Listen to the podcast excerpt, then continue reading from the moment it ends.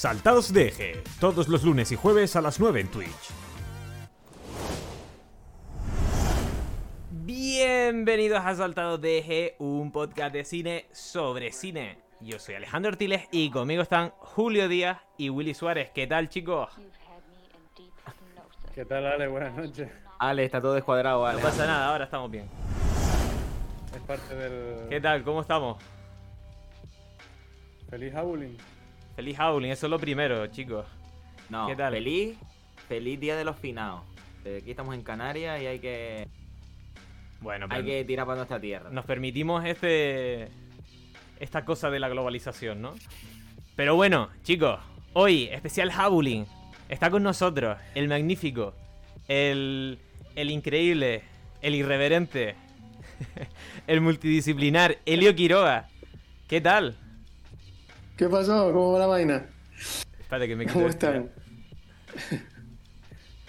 Se Bien. puede tomar en serio así. ya. Elio, lo primero, como siempre, gracias por venir.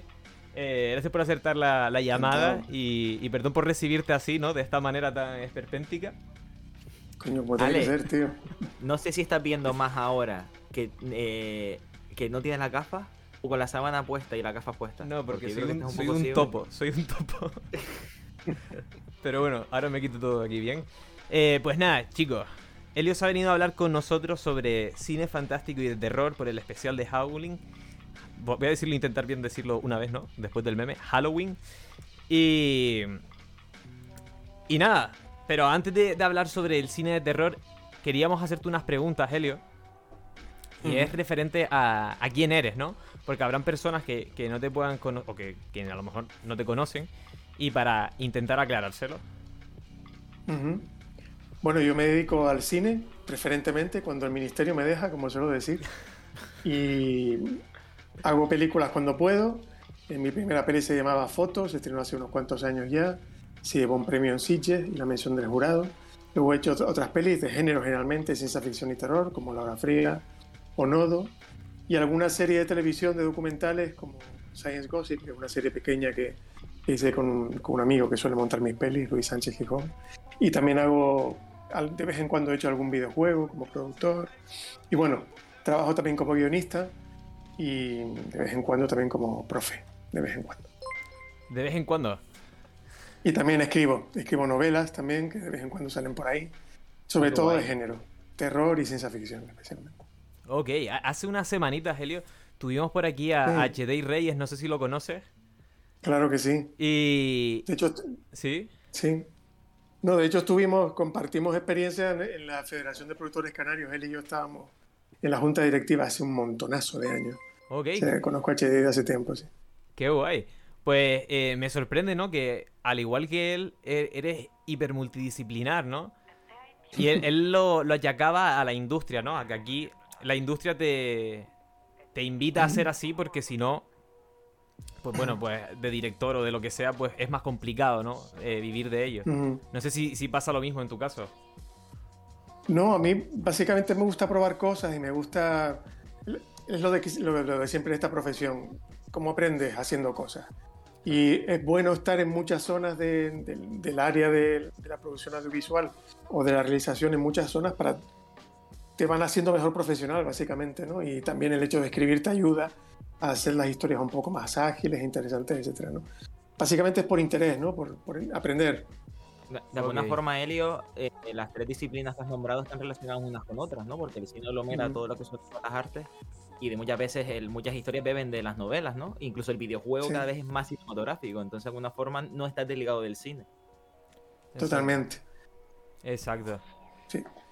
Espera, perdón. Nadie se pregunta de qué coño voy disfrazado, por favor. Ah, Willy, ¿de qué vas disfrazado? Venga, No quería darte tu atención. venga, digo al chat de qué voy. Y a ustedes. Pero, ¿qué llevas? Llevo. A ver. ¿Esto qué es? Una bata, ¿no? Ajá. ¿De qué me suena eso, tío? ¿De qué voy? Ah, va- vas de... Bueno, es que igual me columpio, ¿eh? Pero me recuerda a la peli esta de Mickey Mouse, ¿no? De- A, a Fantasia. Oh, buena, ¿eh? Pero no, no, no, de eso no voy. ¿No? Bueno, Hostia, no, no. Willy, desvélanos entonces, ¿de qué vas? Eso es Voy, un chiste malo, el tío. Claro. Yo, como, me como la gente de chat me conoce y el mundillo, ¿no? De- del cine, ¿te De- imaginas? De, tío. Hostia, güey. No, Vea. que muchas veces mi- mis chistes asustan. Y yo hoy voy de cubata. Vale, sí. Ok. ¡Ostras! Ostras. ¡Qué grande, tío! Ya está. Estoy a favor. Eh, por el chat, CreepyBo Creepy decía lo mismo, que ibas de cubata. CreepyBo se lleva el premio, ¿eh? Kiri, Qué te bueno. debo unas entradas yo personalmente a ti. Qué bonito, qué bonito.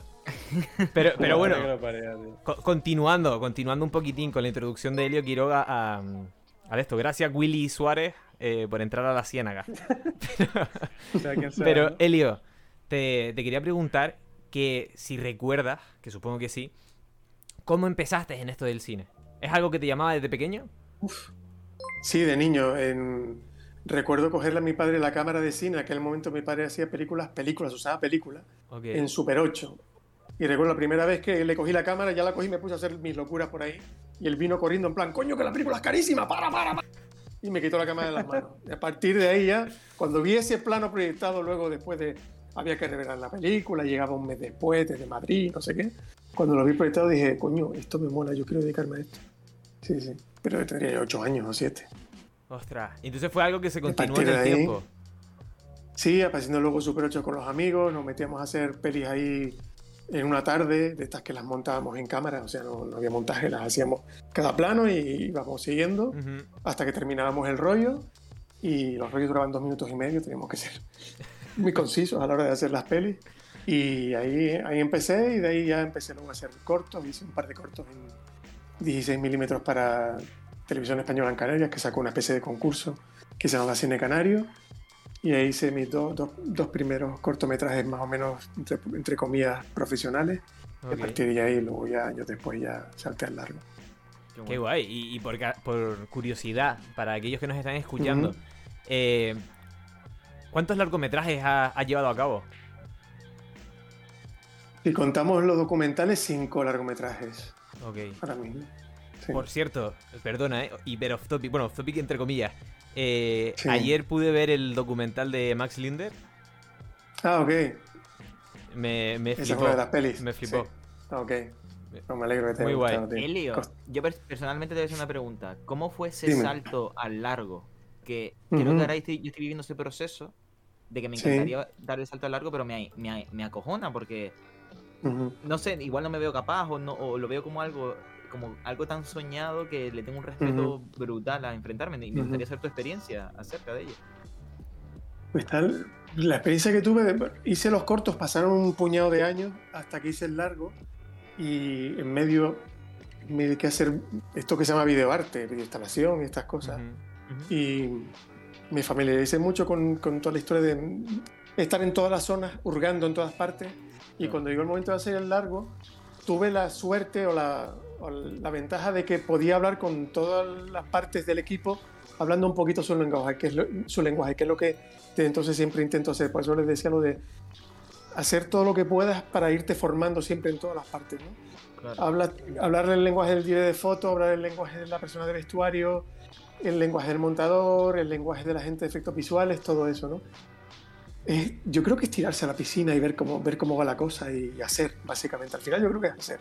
Y ahora como tenemos las oportunidades más que nunca de hacer, porque lo tenemos, tenemos las herramientas mucho más al alcance de la mano, creo que es mucho más eh, agradable ponerse a trabajar directamente a intentar, bueno, voy a intentar un largo. Vale, me sale de 50 minutos, no pasa nada. Ya haré uno más largo. O me sale muy largo, pues genial, ya lo cortaré o lo dejo largo, no pasa nada. ¿no? Claro. Como el pelo, ¿no? y nada, pues. Es, la cuestión yo creo que es hacer. Hacer. El otro día me encontré con. José. Exactamente, el otro día me encontré con José Víctor en el FIC de Galdar. Estaba José Víctor, el director del, del, del Festivalito de La Palma. eh, estaba dando una conferencia y él me comentaba, él no para de, no para de hacer pelis, sean largos, cortos, siempre está haciendo. Y ahora estaba haciendo un documental eh, sobre el volcán. Es que aparte él vive al lado, él vive en El Paso, él vive a dos kilómetros del volcán. Claro. Y me digo, claro, pues qué mejor, es su tierra, es su historia, na- nadie lo puede contar mejor que él, ¿no? ¿Le sale un largo? Pues le sale. ¿Le sale 10 minutos? Pues 10 minutos. Pero él, él lo que me decía, lo tenía que hacer, pues ya está. Claro. hacerlo. Ok. Claro, ¿no? Entonces la cuestión es hacerlo, ¿no? E, in- e intentarlo y, y ver qué medios puedes conseguir para poder llevar a cabo la idea. Claro, claro. Intentar hacerlo lo mejor posible, Totalmente. dentro de lo que cabe. Ok, pues Elio, ya una vez introducido, ya eres parte de, de la familia. Esto es como una secta, ¿vale? Esto, esto es como una secta. Pues para empezar sobre el tema de Howl, de How, joder, con el maldito meme, de Halloween. Pues para, para empezar con el tema de Halloween. Una vez, una vez entras en el M, no, no Claro. puedes salir. Si no puede salir. Claro, claro. Una vez dice Howling ya, ya no hay vuelta atrás. Howling. Pero bueno, Que es una peli de Joe Dante, por cierto. Howling. Aullidos, aullidos de Howling. Ah, Sí, sí. ostras, ostras, vale, vale, vale, Sí, vale. Otra, vale. Vale. Pues queríamos preguntarte, y a- a- tanto a ti, al chat y a todos, ¿cuál es la primera película de terror que recuerdan? Pues en mi caso, para simplificar, aunque supongo que no será la primera, tengo recuerdo de haber visto La novia de Frankenstein en la tele, creo que en la 2, cuando era muy niño. Pero la tengo mezclada también con otra peli de Frankenstein posterior de los 70 en un telefilme, pero creo que la primera fue La novia de Frankenstein. La luego de Frankenstein, que era un telefilme, estoy casi seguro, me mandaron mis padres a la cama, porque creo que daba mucho miedo. Y me acuerdo que me dio mucha rabia y me fui a dormir. Eh, Vale, de acuerdo. Ok. Era un pingajo, claro. Ostras. eh, Pero sí, La novia de Frankenstein. Gran peli. lo, lo hablábamos antes, Elio, que, que decía que, que a mí me sorprendía, ¿no? Dentro de, de que son películas muy antiguas, ¿no? Eh, en el caso de Drácula, lo, lo vigente que está a nivel de, de narrativa y a nivel de, de movimiento de cámara, de todo. Y, y me, me, me pasa un poco, no sé si a ti también y a los chicos, de que cuando revisitan películas antiguas se dan cuenta de que ya todo está inventado, ¿no? O que, que ya hay, hay alguien que lo ha hecho. hay alguien que lo ha hecho. Estamos inventando la rueda constantemente. Te pasa mucho cuando ves cine antiguo, perdón, cuando ves cine clásico. Es cierto. Total. Y sobre todo cuando ves cine mudo. Yo en las clases, Ajá. arriba doy clases en la Universidad del Atlántico Medio, en el grado en cine, Ujú. que... Y a los alumnos les recomiendo sobre todo que vean cine mudo, porque era un cine que no tenía palabras para expresarse, y ahí la gente se las ingenió para contar historias solo con imagen.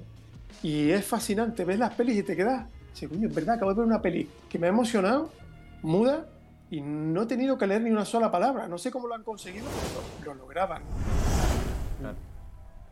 De, hecho, yo cuando reviso un poco las películas antiguas, las clásicas de cine de terror, como que no tienen esa teatralidad que tenían la- las demás películas de la época, como que siempre veo que tienen como más, reinventan Sí. más, juegan más con el tipo de plano, que yo creo que eso es- también es parte de lo bonito que tienen las películas clásicas de terror. Exacto. Totalmente. Y. Y bueno, chicos, ustedes, ¿cuáles recuerdan? Dice Creepy Bo por el chat que la dama, la dama de negro. Esa no sé si es la de Ah, Daniel. Radcliffe, ¿puede ser? Ay, Creo que sí, la de Rey. No, no sé si hay una versión anterior, pero puede ser la de Daniel Radcliffe. Sí, A sí, ver. yo creo que se refiere a eso, no sé si hay una anterior a eso. Creo que sí, Pues- creo que sí. Di, Willy, Yo recuerdo. ¿cuál recuerdas tú? Yo recuerdo una escena en concreto de lo primero cuando yo vi bajo una pantalla lo que es sentir miedo y que de hecho me pasó pesadillas después. eh, fue la momia en el momento en el que se me le metían las cucarachas por dentro, tío. Era horrible, era como, yo no entendía nada como niño. Además, que si no recuerdo mal, lo vi en la guardería. Que hay que revisar, esa, hay que revisar esa guardería porque, Esto no vean las pelis antes de ponerlas. como, claro, como, por favor, esos niños igual salen traumatizados y por eso hay tanto an- niño adolescente un poco traumatizado. Puede ser. Claro, claro, claro. Ya te Eh, ponían la momia en, en la guardería. No, no sé si lo confundían como una historia de aventura y de... No sé. A ver, Puede ser, porque es un poquito ser. de aventura. Claro, esa, la esa de- versión, sí. la de Brendan es muy de aventuras, pero la secuencia de la, Fraser. la ¿Eh? secuencia de, la, de los escarabajos que se meten debajo de la piel es eh, Además, terrorífica. se, le met- se le metía por el pene, si no recuerdo mal. Eh, no, creo que no, ¿eh? ¿No? Creo que no. Creo, creo que lo pues, yo en, mi soñabas. cabe- en mi cabeza te- pensé que era por ahí, fíjate. Que se le metía por la tanto no sé, cabeza, qué sé. sí. Willy, ¿qué películas te ponían? ¿Qué películas te ponían ahí para pensar eso? Oye, me, Bueno, me eso. pareció curioso que acabo de ver que Doria de Luz pone en el chat. Yo recuerdo una china muy chunga de una chica con la regla que me traumó. Pero no sé por qué me llama. Pero no sé por qué me suena a mí también eso.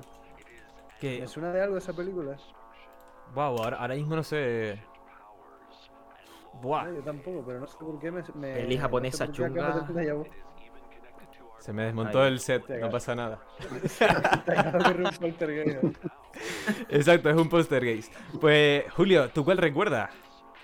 ¿Alguna también de la guardería?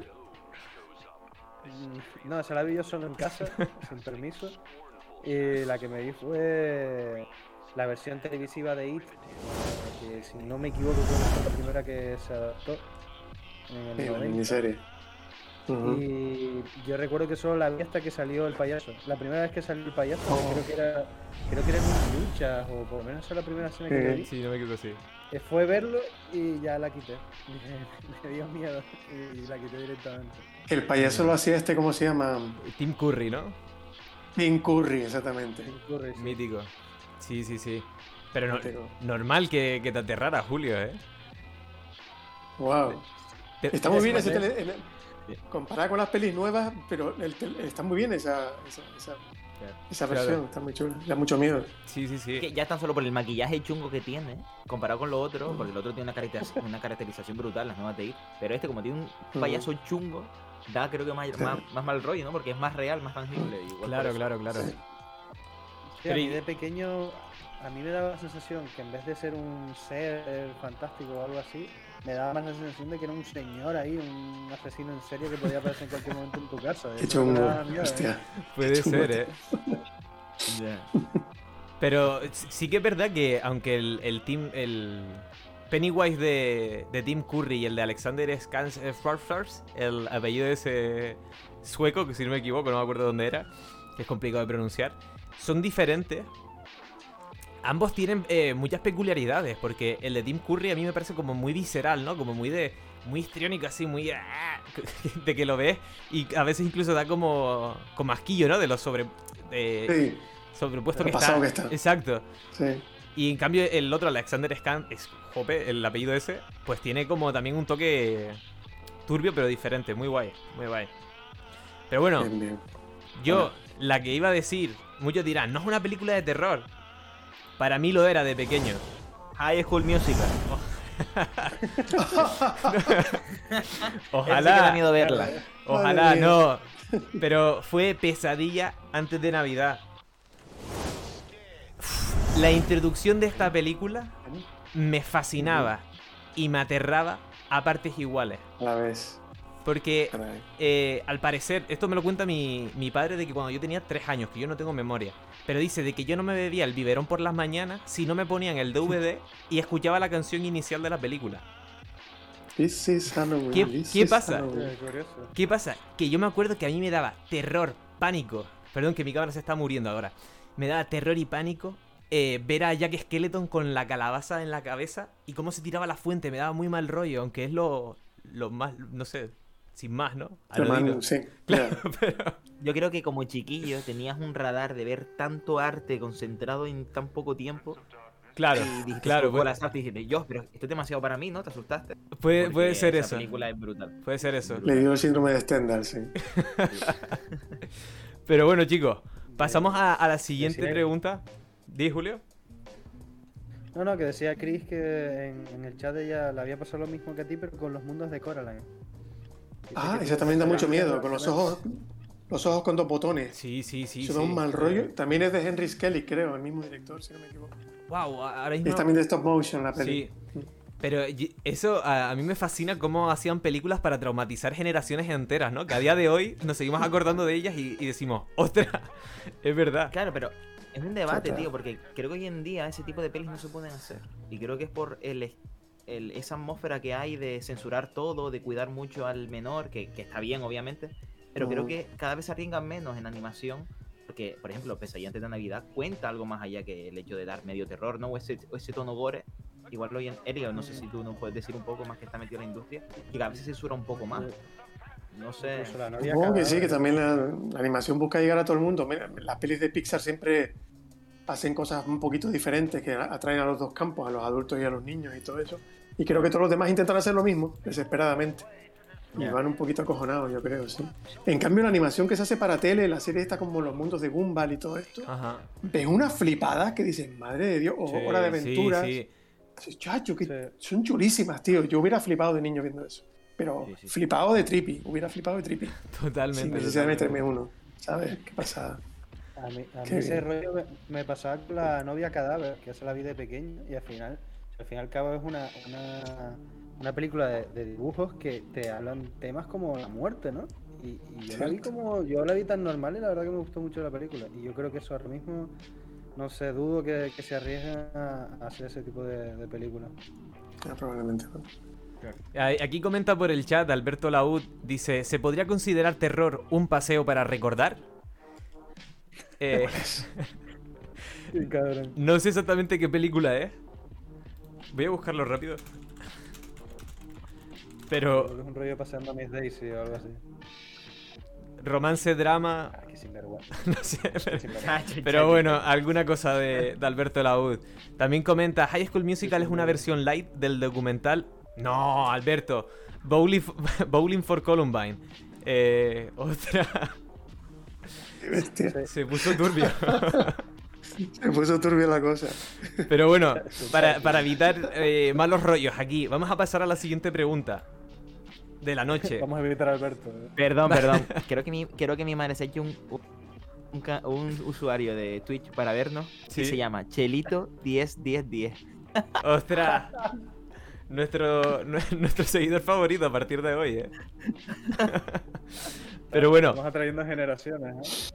la, Ay, la pregunta, chicos, es: ¿dentro del cine de terror y fantástico tienen algún referente? Ya sea algún director, algún actor, algún subgénero. Disparo yo primero. Dale. John Carpenter. Vale, ya está, disparé. Buena Ya bala. está, John Carpenter. Elio, ¿puedes explicar un poquito quién es George Carpenter para la gente del chat que no lo conozca? Es un director que ya está en sus setenta y pico tacos, que por cierto hace las músicas de sus propias pelis Ujú. y aparte aparte toca los sintetizadores y todo eso, tiene una banda. Y eh, ha hecho clásicos como Halloween, la primera, y varias posteriores, La Cosa, eh, Vampiros de Marte, a mí me flipa, hay gente que la odia, eh, un- una Memorias de un Hombre Invisible, ha hecho un montón de cine fantástico maravilloso y es un director increíble, increíble, que hace, ha hecho una especie de adaptación no confesada de, de, de Lovecraft, no me acuerdo cómo se llamaba, eh, la peli, ya me acordaré. Y me parece un director re- maravilloso, maravilloso. Aparte yo vi la cosa en su día y me quedé petrificado. Me dejó tan alucinado que, que me parece un maestro. Tiene muy mala leche, por cierto. Tiene fama de tener muy mala leche. Tiene fama de tener mala leche. Y de tener muy, muy mala leche. Ostras. Muy mala agua, sí. Pero no sé si, será- si será una leyenda urbana. A lo mejor el tío es un cachopán. Es que justo, justo hace poquito sacaron unas fotos del rodaje de, de Halloween, la primera, y detrás de cámara se le veía tan simpático que, que yo pensé, ostras, pues con este nos podemos ir de fiesta, ¿no? Pero, pero vale, pa- parece, parece que no. Bueno, no lo sé, te digo, leyendas urbanas. Claro. Él tiene una banda de música con su hijo, así que tiene que ser un tío más. o sea, Seguro. Si toca con el hijo música, mola, Igual, igual ahora de mayor es un señor majo. Ya. Claro, claro, seguramente. puede ser, ¿no? Eh, Yo tengo que tener una, una carrera dura, además. Tiene mala suerte a veces. Bueno, pero él, él ha hecho grandes cosas también, ¿eh? Es decir, que creo que, que a lo Sí, mejor pero en, su- en su momento no se apreciaron del todo. Pero, sí, el problema es que, por ejemplo, cuando hizo La Cosa, los estudios de Hollywood le cerraron la puerta porque fue un fracaso comercial enorme. Ahora es un clásico. Y ya todo el cine que hizo a partir de ahí son películas de bajo presupuesto e independientes, en su inmensa mayoría. Salvo un par de excepciones. O sea que el tipo tuvo, tuvo un par de problemas serios. ok. Tuvo que conver- convertirse en un francotirador en algunas ocasiones. Ostras. No, y, y yo creo que arriesgaba muchas veces en sus películas. ¿eh? El golpe en la pequeña China me encanta. O Este, otro fracaso. También. Otro fracaso bestial. Y es chulísima la la jugaba. ¿eh? Sí. La mayoría de películas de él siempre han, eh, siempre han pasado ya después a la historia como películas de culto. Sí. Total. Porque no fueron tan valoradas. Mm. Total. A, a- a mí, de- y ya pasamos a- a- al referente de Julio, a mí me, me encantó durante una época el... Me encantó, bueno, entre comillas, ¿no? Pero el rifirrafe que tenía John Carpenter con Rob Zombie por la adaptación de... por el remake de Halloween, ¿no? Que le tiraba Ujú. pullas cada dos por tres.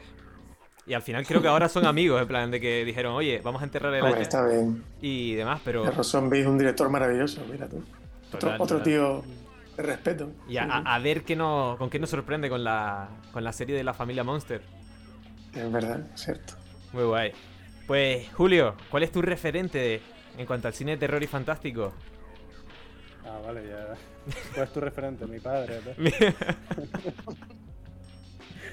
Eh, pues a mí También. si- si me, vi- me viene a la cabeza sobre todo George A. Romero. Yo diría que es de, mi, es de mis favoritos, sobre todo porque a mí del cine de terror lo que más me gusta suelen ser los zombies. Y yo me acuerdo de, de verme La Noche de los Muertos Vivientes, una película que es del 68 creo, si no me equivoco, y que aún así me, me encantó. Yo soy un millennial de generación Z, eh, yo ver esa película y decir, joder, si me gusta más que algunas películas de, de, de 2015 de zombies, ¿sabes? Que Caray. me parece una, una peli que, que ha envejecido bien, aunque parezca que no. Es una peli de zombies en blanco y negro. Y Sí, después todas las variantes de zombies, o sea, me parece el padre de, de, de todo lo que es el estilo de zombies. Hombre, de, lo que conocemos ahora como zombie, sí zombie. que es el padre, ¿no? Es el padre del zombie moderno. Sí, del zombie moderno, sí. Creo que el que le dio vida, va- valga la redundancia, a, a, a ese género, ¿no? Mm, Total. Totalmente. Total. Y, y yo soy eh, fiel admirador de él. Creo, para mí, el único tropiezo, entre muchas comillas, fue eh, La Resistencia de los Muertos. Es la única película de él que la veo a regañadientes. Pero todas las demás, toda su saga de, de, eh, El Día, La el amanecer. Todas me parecen increíbles, increíbles. Muy guay. Incluso llegó a ser una con Darío Argento, ¿no? También. que Hicieron los ojos del diablo. Y Si no me equivoco, eran colegas, eran amigos. Con Darío Argento. Ostras, un día deberíamos de hablar de Yalo solo, pero bueno. Wow. Pero bueno. Eh, Willy, cuéntanos. ¿Cuál es tu referente? Yo he de confesar que yo no me considero fan del género de terror. Yo de pequeña era muy cagado y no vi muchas películas de terror por lo miedica que era. Entonces, una vez que me quiero dedicar al cine, pues me he intentado culturizar un poquito respecto a eso, ¿no? Ok. Y un director al que admiro mucho es Alfred Hitchcock, que yo creo que sembró también muchos precedentes dentro del terror de una forma distinta, no desde ese fantástico. Bueno, Los pájaros es muy fantástico, en verdad. Pero, por ejemplo, con Psicosis y Los pájaros, creo que es el terror en estado puro y además lo cuenta de una forma usando el movimiento de la cámara y la herramienta de la cámara brutal. Y para la época, Totalmente. Elio, tú podrás decir mejor, por lo que tengo entendido, asustó mucho en, en cine. Impactó mucho Oh, los sí, espectadores. sí, impactó muy sí, sí, fue un, un shock, pero la gente salió choqueada. Había gente que se iba a mitad de la peli, sí, sí, sí, bestial. Y todo lo que hace, para- no vamos a contarles la historia para no hacer ningún spoiler, pero la sorpresa en mitad de la peli nunca la había hecho nadie. Eso Claro, que pasa sí. a mitad de la peli, nadie lo había hecho antes, ¿no? Curiosamente, la peli la hizo con cuatro perras porque la hizo con... Él estaba haciendo una serie de televisión que se llamaba Alfred Hitchcock Presenta, Ujú. que hacían episodios de 20 minutos de muy bajo presupuesto y quiso hacer la peli con su equipo, con el equipo con el que hacía la serie de televisión. Y salió una peli baratísima y fue un Muy exitazo. rentable. Y muy rentable. Ok. Yo creo que, que pocas cosas se pueden decir que no se hayan dicho ya de. de... ¡Ostras! ¡Ay, un fantasma! ¡Ay! Pero- ¡Ay, ay, ay, ay! Pero ¿y esta performance? ¡Ay, un fantasma! Ay, un, un qué cu- un susto. cubata y un fantasma, ¿eh? Ojito. Mira, eso, eso ha pasado mucho más de lo que de, en la Sí, vida. ¿eh? Los cubatas y los fantasmas están ligados. Ay, Dios. Pues. Eh, Di, Paranormal. Activity. di, Julio, perdona. Tu referente, dale, tu referente. Mi referente, mi referente eres tú, Julio. Mi referente eres tú. Pero antes de decir mi referente, voy a decir que por el chat están diciendo. Dice Alberto Laud de nuevo que eh, entiendo que Halloween es de las sagas más irregulares que, que hay. Puede ser. No, la verdad que de Halloween no he visto todas, pero bueno, X. También dice. Ah, Tengo un, Dale. ahora un, un dato friki cuando pueda. Sí, dime, dime, dime. Esto es tuyo, Elio. Ah, no, un dato friki, que es que en la primera peli tenían muy poco dinero. Y entonces la careta de, de- del malo de, Sí. Michael, Michael Myers, Myers. se llama. el- Sí. La careta de Michael Myers cogieron en una tienda una careta de Star Trek del Capitán Kirk, le dieron la vuelta y se la pusieron al actor. Eso es todo. Es la careta del Capitán Kirk de Star Trek de goma, pero dada la vuelta. Qué genialidad, ¿eh? Y consigue Esa es, ese, la prim- esa es la primera careta de Halloween. pero- y consigue ese efecto uncanny, bueno. ¿no? De que da como... No sabes qué es, piel, qué es eso. Pero bueno, Sí, sí. qué guay. Pero eso, también dice, dice Alberto Laud que George A. Romero es su padrino. ¿Quién, quién piensa George A. Romero eh, siendo padrino de, de Alberto, ¿no? En ese bautizo. También eh, se añade al chat Lucas Talk que, que saluda a Yiwi. Que hoy, hoy es cubata. Y bueno, si- sigue habiendo más, Sí, más me- gente por el chat. Le damos la bienvenida a todos, todos los que vengan. Y me encanta, me encanta porque Lucas pone, la verdad que compensa que haya alguien que sepa tanto de cine ya que está Willy. ¿Con qué? Gracias. Que diga Luca. Ok. Pues chicos, yo les cuento rápido cuál es, mi referente dentro del cine de terror. Es moderno, puede que a muchos no les guste. Eh, yo, bueno, hizo la película, la última película con la que yo he pasado miedo de verdad. Y es James Wan con Insidious.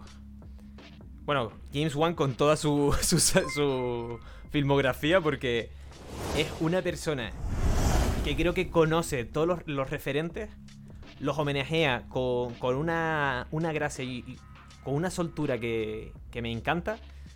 Y, y que, jope, que a todos, con 10 años, 11 años, no me acuerdo con cuánto salió eh, Insidious cuando nosotros habíamos nacido, ¿no? Pero que con 11 años, 12 años, fuimos a verlos todos al cine, admítanlo, y estuvimos a punto de tener que irnos corriendo al baño. Porque, porque era heavy, ¿eh? Era muy heavy. No sé si tienes alguna opinión sobre él, Elio.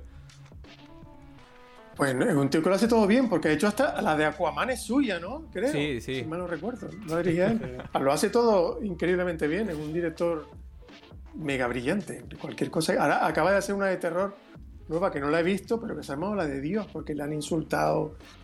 Eso tiene que molar. Eso, eso mola. Sí, Ostras. Eso tiene, mola. crítica- tiene críticas muy dispares, malignas. Sí. Malignant. Eso. Em, Yo recuerdo Insidious. No fui a verla al cine porque me pilló la época que era un cagueta. Ok. Eh, pero sí recuerdo de la performance que se hizo alrededor de él como, como, me- como forma de publicidad, ¿no? Que, que incluso se grabaran cámaras, grabaron cámaras dentro del cine diciendo la gente no, no es capaz de verla entera, se va, se asusta y grabándole después de ir al cine, ¿no? Me pareció, ahora que lo veo con perspectiva, me parece una genialidad ahora de, del marketing, ¿no? Porque la gente dice, no, esto es una peli que te caga de verdad. Sí, luego- Hay una luego- cosa que eso creo, eso creo que lo inventaron para Rec, la peli de Llama Balagueró y Paco Plaza. Fue la primera vez que a alguien se le ocurrió meter una cámara y, y en vez de filmar, filmaban los espectadores con una cámara infrarroja Ujú. en la oscuridad y viéndoles la cara de susto y todo eso. O sea, creo que lo, inven- lo inventamos aquí, guay, ¿eh? en España, creo que sí. Muy guay. Eh, Sí, luego se volvió una costumbre para publicitar las Sí, películas de terror. Sí. Todas ya lo tenía. Yo me acuerdo de las secuelas de Paranormal Activity que cada 2x3 siempre la metían eso, ¿no? Como las reacciones del público en la gente. Muy guay. Sí. Pero, ostras, ahora que lo sacaste lo de Rec, eh, me da pena de que no hablásemos de, de ellos, la verdad, ¿eh? De Paco Pincha Plaza. hueso, Helio. Sí, Eh, aquí Alejandro, eh, ¿qué opinas de Rec 3? es que yo soy muy fan de Paco Plaza. Ah, Yo soy muy fan de Paco Plaza. Ahí lo dejo. que sí me gusta Rec 3. es un- es un- es un- a mí me parece maravilloso, es un cambio de tono totalmente inesperado. ¿Y por qué no? Me encanta, me encanta toda la, toda la historia y la novia con la sierra mecánica y todo esto. Oh, Me parece genial, me lo pasé pipa viéndola. eh, Y, y a- y a Paco Plaza me parece un director maravilloso. mira, eso que acabas de decir, Elio, mismo, ¿eh? es con lo que siempre, Sí. con lo que siempre defiendo yo Rec 3, que en qué otra película puedes ver a una novia con una motosierra matando zombies mientras suena Tino Casal de fondo. En, en muy pocas películas puedes decir eso. Qué grande, tío. Qué bueno. Pero sí, sí.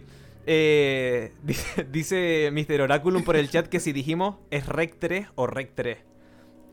Yo creo que, que- Am- ambas, ambas. Ojalá, eh, que estuviésemos hablando de Rec 3 todo este rato. Pero bueno, eh, Elio, antes de pasar a hablar sobre, sobre tu, tus incursiones dentro de, de este género, ¿no? Queríamos empezar un pequeño debate eh, sobre si creemos que el género de terror está infravalorado. Puede empezar quien quiera. Ustedes primero. Eh, Julio. Paren. Venga, me tiro yo a la piscina. Eh, creo que creo que igual que la comedia, el, el cine de terror siempre ha tenido, ¿no? Como ese ese poco respeto sobre la, yo qué sé, en los festivales, en las premiaciones. Sí es verdad que en el público siempre siempre ha tenido buena acogida, aunque normalmente en el día a día cuando tú le hablas sobre cine de terror, mucha gente como que lo menosprecia así de primera, en el sentido de no, porque te ponen un, un susto y ya está, y no sé qué. Y como que muchas veces la gente no le da esa oportunidad al terror. Pero sí es verdad que yo creo que a partir del 2010, yo creo que se ha venido una ola de directores de terror que, que ha subido el nivel de, la- de las películas de terror y creo que están empezando a, a tener su respeto. Yo sé, Robert Eggers, que es el que hizo hace- no hace tanto El Faro, Sí. que él tenía La Bruja, si no me equivoco, Mike Flanagan, Sí. Oh, eh, Midsommar, y este, Hereditary. Midsommar y Ari Hereditary Aster. me parecen obras maestras. Ari Aster me Obras parece un genio. Y Claro. Creo que está cogiendo, creo que está cogiendo peso ahora el, el cine de terror, más que nunca. Sí. Claro, pero por ejemplo, ahí estamos hablando de lo que se le ha categorizado ahora mismo como terror elevado, ¿no? Ya no es terror, sino es eh, un subgénero del terror en el que de verdad que es cine, ¿no? Esto sí que es cine, lo demás no. Entonces, yo personalmente sí que tengo la sensación de que se le infravalora mucho, sobre todo lo que comentabas tú, Julio, que a nivel de premio, valoración, etcétera, se le suele catalogar como si fuese una, una atracción de feria, ¿no? Y, y que, jope, que, que desde el Mm. inicio de los tiempos tenemos eh, joyas del cine de terror que, que son increíbles. Es decir, que si, si eso no es cine, que, que baje Dios y lo vea, ¿no? Pero. Es que yo creo que igual que ha habido muchas etapas en el cine de terror durante los años, que si el gore, que si el slasher, que si va, va mutando poco a poco, yo creo que ahora mismo estamos en una época donde yo creo que igual estamos ya ahora tirando por ese terror más psicológico, ¿no? Con Ari Aster, mm, Mike Flanagan igual no tanto, pero Alberto Lobo, por ejemplo, menciona a Jordan Peele, que también lo hace. Muy guay, yo Sí. también. Creo que estamos tirando un poco con eso, con la bruja o el faro, ya no sé si considerarla tanto terror, puede ser. Pero que estamos, yo creo que es como esa etapa de que ahora es como un terror más psicológico y creo que luego pasaremos por otra etapa. Igual que hubo un momento en el que se hacían muchas películas de zombies, otras que eran como más gore. Yo creo que siempre va un poquito más por etapas. Perdón, Yo- Julio, perdón, perdón, Willy, pero disculpa. Porque nos comenta Héctor Gardés por el chat, dice, el cine de terror siempre ha sido el preliminar del sexo. Pero es verdad. Gran Eso es verdad verdad. Increíble, ¿eh? Eso es verdad. Puede ser que por eso está infravalorado el cine de terror, porque se considera el preliminar del sexo. ¿Quién sabe? Willy, perdona, que Yo- estabas hablando. Bajo mi humilde opinión, con el concepto que tengo yo de terror, muchas veces se considera el terror como, ay, quiero ir al cine para asustarme, ¿no? Por el hecho de, una, de recibir una sensación nada más. Y hay muchas pelis de terror que tienen un trasfondo y nos cuentan una historia. Yo creo que hay, creo que se ha pecado muchas veces en muchas pelis de simplemente el hecho, venga, vamos a asustar porque esto vende, hay que hacer cada cierto tiempo sacar varias pelis de terror y, eso incluso igual ha manchado esas pelis que aparte de generar, intentar generar una sensación, nos quieren contar algo, ¿no? Y creo que igual por eso se infravalora. Y como mencionaba antes, otro, otro de los grandes que lo mencionó antes Ale, James Wan. Yo creo que James Wan también ha, ha, ha elevado Sí. más el, el- el terror. Creo que con Insidious y con Expediente Warren, Wow. incluso Saw también, creo que ahí con eso James Wan le dio le dio más cabida al terror, yo creo. Es el, es el número uno. Puede ser. Este momento, ¿eh? Es el James Wan, ¿no, Willy? Rema- remato tu chiste. Sí, sí. Es que no lo había, no lo había entendido. claro, claro. Madre. No pasa nada. No pasa nada. Bueno, y, y ahora pens- pensando, y ya para no para que ahora hable Helio, que, que es nuestro, nuestro profe de cine de terror, eh, ahora me acabo de acordar de un lugar tranquilo. ¿La considerarían un cine de terror? Un lugar tranquilo. Estupenda. Y han hecho una secuela, además. Sí, y, y sí. a mí me encantan las dos películas, pero no sabría si, si catalogarlo de cine de terror o, o thriller o... Yo- Y aparte, peli familiar, la dirige, la protagoniza, la, Krasinski. la dirige el marido y la protagoniza la, la- la- la mujer. John Krasinski y Emily Es Blunt. que él, después de vender papel, dijo, quiero ser director de cine. Claro que Entonces sí. fue- Claro, y dejó a Pam, voy a- dejó a Pam y se Claro, fue con Emily. Y se fue con Emily y salió ganando. Ostras. Bueno, eh, Elio, ¿y tú qué opinas de todo Una esto? maravillosa. Pues yo estaba pensando y acordándome de en el último festival de Sitges, al, al último día en la clausura, salió el director del festival a hacer el discurso de, ser- de cierre y dijo una cosa que me dejó flipando. Ángel Sala, que es un, dirige el festival desde hace, desde hace unos años maravillosamente bien, y el tipo dijo, eh, hablando en general, no solo del terror, sino del fantástico en general, de todo, del género en sí, ya somos el cine. Es que todo lo que se hace, todo lo que sale en plataformas, todo lo que se ve en salas, que mm, tiene un mínimo éxito o hace, hace que les abran los ojos del espectador, es terror o fantasía. O sea, nos hemos convertido en el mainstream. Eso es maravilloso. O sea, de ser una especie de espectáculo despreciado, ahora es que está el, el género está en todos lados, al menos en las plataformas. Y en los cines igual, es que es lo único que da, que da dinero hoy en día, son comedias y películas de terror, ¿no? Bueno, pues porque a la gente le gustan, básicamente es por eso, ¿no? A todos nos gusta pasar un mal rato en el cine, ¿no? Pues me pareció muy interesante que él lo dijera, ¿no? El cine ahora es esto. Nosotros que estuvimos tantos años despreciados, ahora nosotros somos el cine que se hace. Todo. Me pareció curioso. Ostras, Sí, interesante. Será cierto, pero... Interesante y, Es y verdad muy... que ha cogido mucho peso, ¿eh? mm, Yo, yo recuerdo, yo recuerdo con mucho cariño que yo cuando iba al videoclub, cuando que todavía existía, eh, para, yo estuve yendo al videoclub hasta el 2010 o 2011 si no me equivoco, pero recuerdo que miraba con muchísimo cariño, eh, porque siempre cogíamos una película de terror y una de comedia, eh, miraba con mucho cariño si tenían el sello de Sitges o no, si tenían el palmarés en la carátula o no. Y mucho cariño, la verdad, al festival. Muy guay.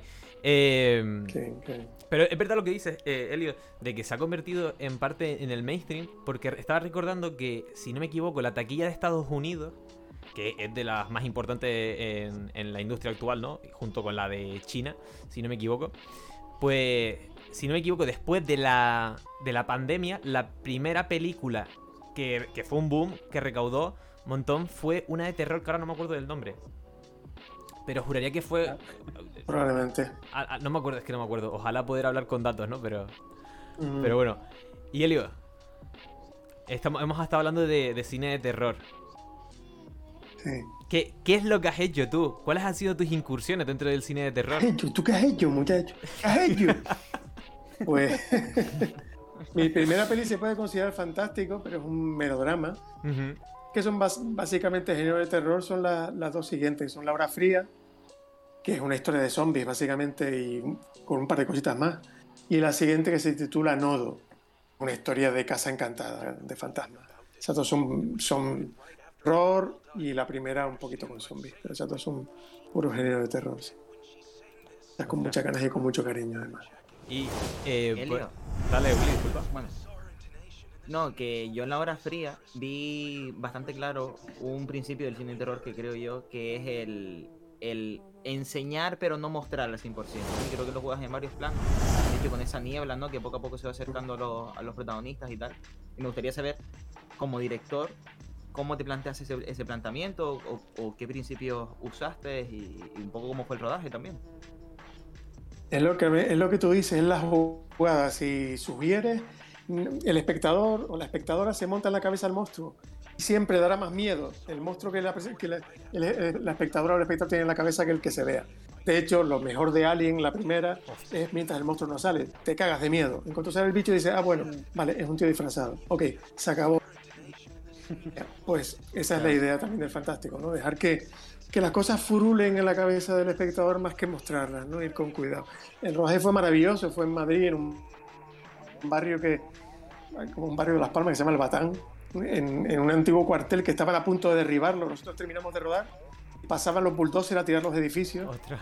y bueno, fue maravilloso. Ahí trabajamos, la protagonista era Silke, que en aquella época era muy conocida, ya se ha retirado, de hecho fue la última película que hizo. Salió de su retiro para hacerla y se volvió. Ya vive en Ibiza ahora. Hizo un trabajo maravilloso y fue, fue una gozada hacerla. La verdad es que fue un trabajo durillo porque hacía mucho frío y, las condiciones eran duras. porque la verdad es que los cuarteles son sitios complicados para estar. Eh, no, están, no están hechos para vivir, macho. Supongo por eso la gente. Y Ay, perdona, Elio, perdimos por un segundo ahora del audio. A, a ver. A ver habla si- Elio. Ay, No, pues no creo se le oye. No os oye Helio. Ahora. Ahora. Ahora. Ya hemos vuelto. Ahora Como termina. Ah, perfecto. Sí. Ya No, la verdad que Elio, la localización de, la película que tra- prácticamente transcurre ahí, todo la, Sí. que transcurre en todo en ese cuartel, es, es- es brutal porque yo pensé yo, y, y- y este, porque se, se nota que, no, igual me equivoco, ¿eh? Que es una peli que no tuviste mucho presupuesto igual y te tuviste que ingeniar la- todo en tu cabeza para intentar hacer algo de, de, de terror y de género con poco presupuesto. Ujú. Entonces está, está bastante guay.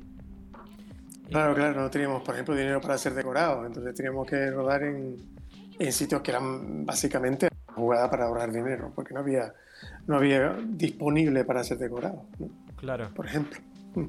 Claro. Y, Claro, claro. y- Pero yo- sí, bueno, pero la ingeniamos, mucha máquina de humo, mucho humo, mucho humo, las luces. Sí, claro. Yo, eh, co- como dato, ¿no? Y sobre todo para la gente del chat que tiene más o menos nuestra edad, que en la película está Nadia de Santiago. Que muchos de nosotros la recordamos por una serie que hizo en Disney Channel que se llama Cambio de clase, ¿no? Y que si tenías insomnio cuando eras adolescente, pues seguramente la vieses hasta la saciedad. Porque era, era eso o verte la teletienda. Entonces, pues. eh, yo personalmente, cuando la vi la película, que la vi el año pasado, cuando la vi, me, me- Fue como. Me alegré un montón. Digo, ostras, mira, más falda de cambio de clase. Más falta. De verdad, sí. Muy guay, muy guay. Y, y Elio, yo, te, guay. yo te quería comentar que sobre la hora fría, a mí hay, un- hay una cosa que me mola mucho y es del personaje, no me acuerdo del nombre, eh, pero el chico que tenía la, la linterna de cine, ¿no? Y que les proyectaba a los niños las películas. A, a mí me... me Judas se llama el personaje. a mí me, me fascinó. Me fascinó porque lo, habla- es una conversación que solemos tener muy a menudo nosotros tres. Y es sobre la importancia que tiene el cine en nuestra vida y el arte en general. De, de cómo incluso en las situaciones límites que planteas en la hora fría, ¿no? De que... Bueno, iba a decir una cosa pero no quiero porque a lo mejor puede ser spoiler. Pero esas situaciones límites que planteas en la hora fría, como incluso ahí... Dicen, ostras, es que quiero ver cine, ¿no? en este caso. Y a mí eh, fue algo que me, que me encanta eso. Un detalle que me flipó. Guay, parece... A mí, por ejemplo. Dale. A mí, por ejemplo, me, me gustaría comentar Nodo, porque en la, en la hora. En Nodo ya te vas a, a un estilo de terror que es más ese tipo de casas encantadas, ¿no? Como parecido como Expediente Warren o El Orfanato o ese tipo de películas. Y a mí me, me molaba porque como yo estoy, como yo soy del departamento de cámara, me fijé que usabas mucho el recurso que se suelen usar en ese tipo de películas de, de casas encantadas y es seguir siempre eh, que la cámara siempre está siguiendo al- al- a nuestro personaje principal en la casa.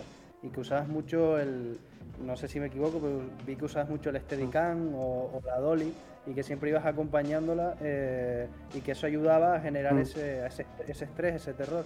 Y que me he fijado que siempre en ese tipo de, de películas, sobre todo estas de Casas Encantadas, se juega mucho con eso, ¿no? De, de estar acompañando ese personaje principal y, y vemos todo lo que va ocurriendo en la casa mientras él- él- ella se mueve, ¿no? Incluso vemos cosas que ella no ve tampoco.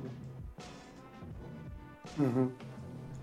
Sí, lo descubres todo con ella. Es una- cosa como muy, muy así del, cine de género, del cine de terror, ¿no? De acompañar y siempre lo, o descubres unos segundos antes del, para que haya susto lo que sea, pero siempre acompañando al personaje para, como espectador, te lleve los sustos, claro. Sí, sí, funciona muy bien el, asunto ese. Es una forma de contar realmente. Pe- perdona, chicos. Es que en cuanto a la- al comentario que solté antes sobre Nadia de Santiago, nos comenta por el chat Doria Daluz que el fin de semana pasado estuvo con ella. Y que. Porque supongo que estaría trabajando con ella también. y dice que, que ella estaba un poco en plan, niña, vete y deja de hablarme de la nostalgia que tiene. Pero, y que, bueno, fue que así. Fue así, fue así. pero qué guay, qué guay. Yo, yo le di la mano, la verdad, y sentí Disney Channel en mí. Sentiste, Qué bonito.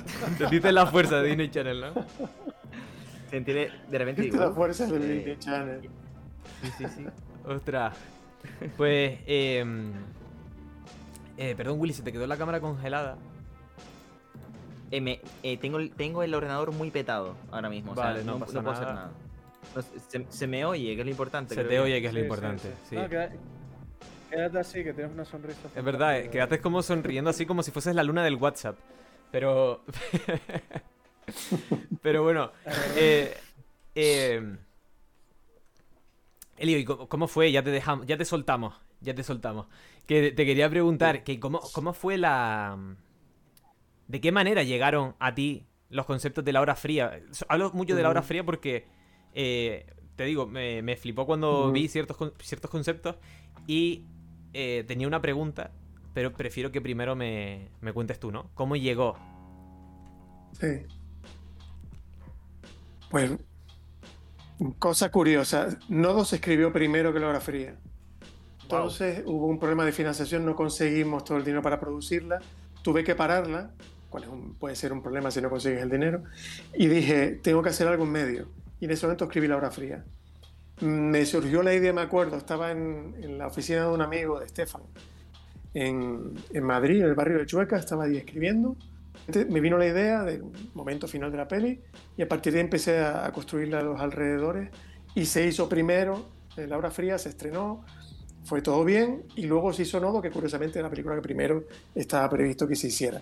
Por cierto, un- me hago autopublicidad, hay una maravillosa edición que acaba de salir hace un mes, editorial maravillosa en Blu-ray que se llama el 79 que tiene las dos pelis en gran programa doble en Blu-ray con extras, mogollón de making offs y dos regalitos súper chulos que vienen, que son secretos, son huevos de Pascua y está tirado de precio. O sea, lo, las pueden pillar y ver las dos pelis Ostras, ricamente un fin de semana con Ah, qué guay.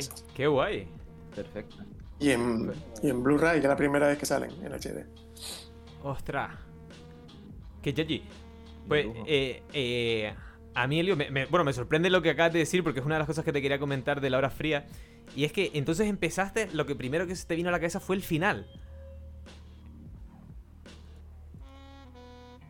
Ok. Hay una cosa que doy siempre en las clases de guion que es súper importante. Bueno, cuando haces un guion, escribe siempre. es cuando- no te pongas a escribir un guion hasta que no sepas cómo acaba la historia. Ok. Y aquí, como me- se me ocurrió primero el final, pues estaba más feliz. Pero una regla de oro, sí. de Nunca escribir un guion sin saber el final. Bueno, Ostras. la que te dan siempre en las escuelas es una buena regla. Es que el, el final a mí fue lo, lo que me dejó. Lo que me dejó. eh, salvando la expresión, ¿no? Con el culo torcido. Yo me quedé flipando, digo, ¿qué? ¿Qué? Y encima con, con esa. con lo del tema del. Bueno, da igual, que estamos aquí haciendo a lo mejor demasiados spoilers, pero. Pero muy guay, muy guay. Que yachi. Pues Helio. No sé si mis compañeros Sí. te, te quieren comentar algo, si tú quieres decir algo. Yo, Di. hola, no sé si me oye. Sí, di, Willy. Vale, Elio, yo parecía una de tus pelis. La estrategia del pequinés ¿Tú estabas? ¿En, en qué escena fue? fue la escena de, de los chicos eh, que eran un poco malotes, que estaban cuando trapicheaban con algo. Que estaban ahí chico. vigilando al, al Lunax, sí, sí, me acuerdo. Claro. Y, de, y, y no sé, eso. Que me hace ilusión porque de alguna forma yo te vi ahí rodar, ¿no? Y ahora estamos en ¡Qué guay, tío! Es muy guay, la verdad. Que yachi. No sé, si, no sé si ya le puede poner la bueno, escena o algo, tío, no qué sé guay. si tiene forma. Pero. Eh, Ostras, si tengo forma. Sí, No pero forma. tardaría un poquitín en ponerla. Sí, quizás quizás luego en el parón de, pu de Publi. De Publi lo podemos poner. ahí. Pero yo creo que, que- que podemos despedir a Elio Quiroga. Pero pueden hacer un concurso para reconocerte. Eso es verdad, eso es verdad, ¿eh? También. Eso molaría, ¿eh? Eso es verdad. Pero Elio, si pero estás en este momento, en este momento. ¿En cuántas, en cuántas películas has estado tú, Willy, de, de extra? Porque has estado en alguna más, ¿no? Es que, mira, yo tenía la teoría cuando no había hecho tantos cortitos y tal, que yo, mira, yo una forma de meterme en el mundillo es haciendo de figurante. Y como tenía contactos con Sí, gente a raíz de, de claro. trabajar en de, de mediador y dirección, yo me metía en todo. Eh, sí, es muy guay. Ok. Un día vamos a jugar a, a eso, a Bueno. ver quién encuentra a Willy, como si fuera buscando a Wally. Claro. buscando a Willy. Al revés. Buscando a Willy. Eso, eso puede molar, ¿eh? Pues sí. Puede molar. Ujú. Pero bueno, Total. pues... Pues chicos, Elio, no sé si quieres decir algo antes de que te despidamos. Ah, mi niño, es un placer, que me lo he pasado pipa. Muchas gracias por invitarme. Pues nosotros te agradecemos que estés aquí. Te agradecemos que hayas venido de nuevo. Ya te lo dijimos al principio, te lo dijimos incluso antes de empezar el programa. Eh, que sepas que esta es tu casa. Puedes venir cuando quieras y, y hablar de lo que quieras aquí. Y, y que nada, que un placer, de verdad, un placer tenerte hoy con nosotros. Pues sí, Helio. Cuando quieras, cuando quieras estás invitadísimo a venir otra vez. ¿eh? Cuídense. Bueno, Bueno, muchas Ok. gracias. Venga. Cuídense mucho. Chao. bye. Chao. Vale, Chao, chao, bye. Bye. a ver si, si podemos... A ver, voy a ver si... Estoy, eh, estoy- estoy buscando el momento de la película en la que sale Willy. Llevo ratillo buscando. Ajá. Creo que estoy cerca de encontrarlo. ¿eh? Vale, parece que... llama- No Se me peta el Discord. no sé si ahora mismo Elio eh, estará todavía por aquí, porque veo que todavía está en la llamada. Pero bueno, chicos, mientras nosotros vamos hablando, seguimos, sobre todo chat, les queremos ver activos, les queremos, queremos que nos cuenten ustedes, que también respondan nuestras preguntitas. Hemos tenido a Elio Quiroga, pero ¿saben qué? Que para poder ponerme de nuevo el disfraz, vamos a hacer una pequeñísima pausa de ¿saben cuánto? Julio, ¿cuánto dices tú que va a ser la pausa? 30 segundos, un minuto. No, hombre, pero di una. di una, desgraciado. 30 Yo- segundos, venga. 30 segundos. Venga. Venga, 30 segundos y me pongo el disfraz, rápido como Rayo McQueen. Venga, tienes 30 segundos. Tengo 30 segundos, tengo 30 segundos, espérense. Ah, ok, ya empiezan a contar. Willy, eh, chacho, ¿no sabes en qué, en qué momento sales tú de la película? No me acuerdo. Hostia, tío. creo que te encontré, te encontré. Ya, yo que Ya, no puedo ya. ver nada, que tengo todo esto petado. Ay, te de verdad. Vale, Julio, ahora tú Por lees favor, el podemos- chat, ¿vale? Podemos hacer una recaudación. Sí, ahora tú lees el chat. un, un or- un ordenador para Willy. Porque yo, yo no veo No, nada. no, pero sí, ¿no? Madre mía. Espérate, a ver. Eh, ¿Y no puedes mirar cuándo se terminan los 30 segundos? Creo que ¿O ya terminaron, creo que ya terminaron. Maldita sea perrito el Bueno, ornitorrinco. No, pero así es como mola, que esto sea lamentable. Claro, pero Ahora bueno. que- ahora que se ha ido Helio, viene, viene el programa de verdad. Es. No, hombre. Pero bueno, La chicos, gra- gracias, gracias por estar aquí. Vamos a, a seguir hablando sobre cine de terror mientras llega nuestra siguiente invitada, Andrea López, maquilladora, eh, con la que hablaremos sobre los referentes que tiene ella dentro del cine de terror y si, si le mola el, el- Dicen por el chat, ahora eres Jesús. Un poco, ¿no? Soy Jesús cuando resucitó al tercer día, pero se dejó las sábanas puestas esta vez. No se las quitó. Es que yo viéndote con, viéndote con las sábanas en la cabeza, a mí me recuerdas a un borracho. Creo, creo, que, creo que es lo más parecido a Alejandro Borracho que puedo llegar a ver. ¿eh? Mira esto, mira esto, cómo te hipnotizo, ¿eh? Como si fuese una cobra. Pero bueno, Que, por chicos, cierto, di, por cierto eh, se- señores, para todo el que tenga Prime Video, Exacto, muy si bien. quiere ver a Willy, vayan a ver la estrategia del Pekinés de Helio Quiroga. Y en, el, y en la hora 1 y minuto 2, 50 segundos, ahí se van a encontrar a Willy Suárez haciendo de maleante. Y se marca un papelón. ¿eh? Ostras, Willy se ha ido, ¿eh? Se enfadó. Willy se enfada, Willy se enfada. Pero bueno, Hostia, Willy. a- ahora que no está Willy, está- ahora que no está Willy. Y, y- y si pillamos a Helio Quiroga como tercer integrante de Saltados de Eje, Está Helio. Podemos volver a traer a este tío, ¿cómo se llama? sí, Eh, el artista. Jacobo. ¿Cómo? No Pero bueno, dice Creepybo por el chat, Andrea guapa, ¿dónde está Andrea? Pues Andrea está a, a espérate que llegue aquí. Que, bueno, uy, a ver... Ah, ahora se me ve. Hostia, Willy, se te escucha doble, ten cuidadín, ¿eh? Por innovar nos vas a fastidiar el directo, ¿eh? Pesadito Willy, ¿eh? Ojo. Eh, Ojo. Bueno, edición tapaleante. Chicos, vamos a centrar de nuevo el programa. Ya se acabó el descanso. Como decía Julio, pueden utilizar el Prime. ¿El Prime para qué? Para ver, aparte de ver a Willy en la estrategia del Pekinés. Para, aparte de ver a Willy en la estrategia del suscribirte. pueden suscribirse. ¿Y qué pasa si se suscriben? Que no tienen anuncios. Y que dentro de poquito habrá una nueva noticia en cuanto a eso. Y ya no solo será que tengan emotes, que, que puedan poner los emojis personalizados que tenemos, como el de el de Concha diciendo márchense ya, sino tendrán algo más, pero les contaremos después de Habulin, porque esta es eh, la festividad favorita. Y como es nuestra festividad favorita, les quiero preguntar a los chicos, Chicos, a mí se me ve. se te ve perfectamente, Willy, se te escucha perfectamente. Sí, Vale. no sé cuál es tu drama, Chico. pero Se te, se te ha visto siempre, ¿eh? Sí, Ah, es que, es, es que yo no veo nada, en plan. No Bueno, pasa nada, no pasa nada, ve. Willy. La pregunta para ustedes, chicos, para el chat, para Julio, para Willy, para, para Elio Quiroga, ahí donde esté viéndonos, ojalá. Bueno, y Yorsa Romero, que está en el cielo. Chicos, ¿cuál es la película de miedo que de tanto asco que les ha dado han tenido que apartar la vista del chat? Del chat no, de, de la pantalla. Estoy obsesionado con el chat. Estoy ¿eh? obsesionadísimo Tenía el chiste ya. preparado, el cabrón. El chiste preparado. Eh, oye, pues sinceramente, yo de películas de terror que. ¿Pero qué dices? ¿Que haya tenido que dejarla? Claro, que ustedes están viendo la la- película y dicen, ¿What? ¡Qué asco! Bueno, ¿Son bueno, cosas mías o Willy se terror no- Olvidémonos de Willy. Dice Héctor Gardés, puf, nunca apartó la vista. Haces bien, Héctor, así no te pierdes lo, Sí, sí. lo mejor. Si Héctor Gardés no, no apartó la vista cuando vio Titanes, no creo que pueda apartar nunca la vista de nada. ¿eh? Ostras, eh, Julio, No sé si hazte un poco a la izquierda, porfi. Hazte un poco a la izquierda porque ahora queda un plano de- desconcertante, como si fueses una cabeza reducida de, Para que me cargue el micro. de Harry Potter.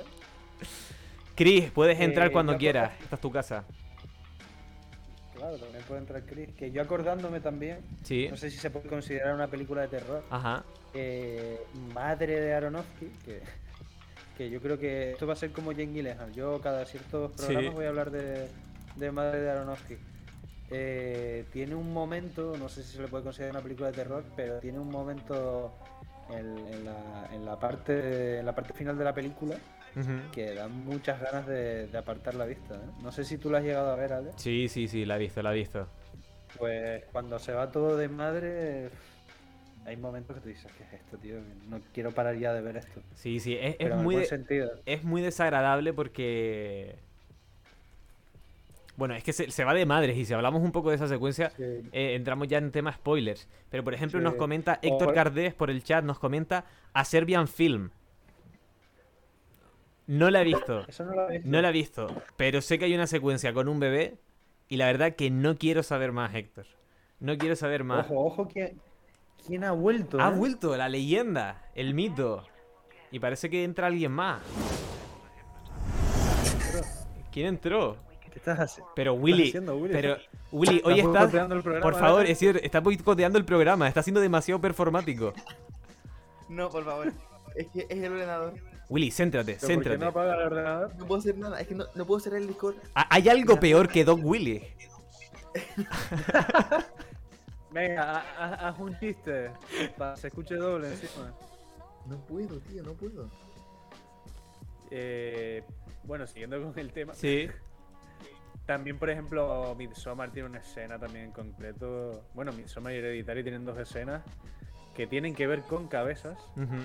Que también te hacen apartar la, la vista de la, de la pantalla. ¿eh? Willy, porfa, quita la, la otra cámara. Pero, vale, por ejemplo, tú no puedes, tú no puedes desconectar a Google directamente del Discord. Es que ahora mismo no sé qué Willy es, pero espérate. A ver si ahora fulula. Bueno, Creo que ya estamos. como si fuera una ruleta rusa. Creo que ya estamos. Por favor, Willy, deja de, de ser tan performático. Vamos a, a intentar centrarnos en el programa de nuevo. A mí me encanta que en el chat comenta la madre de Willy los chistes de Willy. Dos chistes de Willy. ¿Hay algo peor que Willy? Dos chistes de Willy. Me gusta. conceptualmente. Pero bueno. Eh, eso, Willy, ¿ti- ¿tú tienes alguna película que del asco hayas tenido que apartar la vista? Está silenciado, Willy. Hostia, me Mi madre, tío. Willy, por favor. Ay, estoy nervioso, de verdad. Es que hay tantas cosas que. ¿Pero esto qué es? A ver, Tiene- vale. como un mira, iPad, ya está. Sí, Venga, dinos. Mucho cubata, dice Creepy por el chat, ¿eh? que Mucho, mucho cubata. yo. Venga, di, di. Hola. Di, di, di, Ah, vale. habla. No sé si se puede considerar como terrores irreversibles. Hombre, terrorífica, Yo ¿eh? Bueno, Ahí, ahí aparté la mirada de la pantalla un montón de veces. Es muy desagradable. escena. Es muy desagradable. yo creo que todo el mundo lo ha hecho, ¿eh? Sí, pu- ¿puedes explicar qué secuencia es, Willy? ¿O de qué va irreversible para la gente que no la haya visto? Irreversible, que me encanta el nombre por cómo se usa a nivel narrativo, va de una historia desde atrás, desde el, desde el final hacia atrás.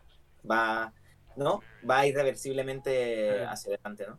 Y eh, todo desemboca de, en una violación de una chica en, en medio de un puente, ¿no? Dice, Y dice Doria luz que te quites el, el cubo de la cabeza, Willy. ¿por qué? No lo sé, la verdad. no sé. Pero Bueno, perdona, di. el que, todo va sobre, sobre ese acto en sí y, y pone en la escena explícita todo el metraje durante la violación.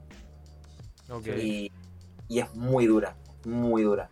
Animar, a nivel cinematográfico, creo que es una obra de arte en sí toda la peli, pero y ese plano es un plano fijo durante todo el transcurso de eso. Y tú dices, venga, ya va a acabar, ya va a acabar, ya va a acabar, y no acaba. No no acaba. acaba. Claro. Es Es horrible. como. Es muy desagradable. películas de las tie- tienen eso, ¿eh? de que al fin y al cabo es un arte desagradable. ¿eh? Totalmente, totalmente. Y Julio, ¿tú tienes alguna película que del asco hayas tenido que apartar la vista?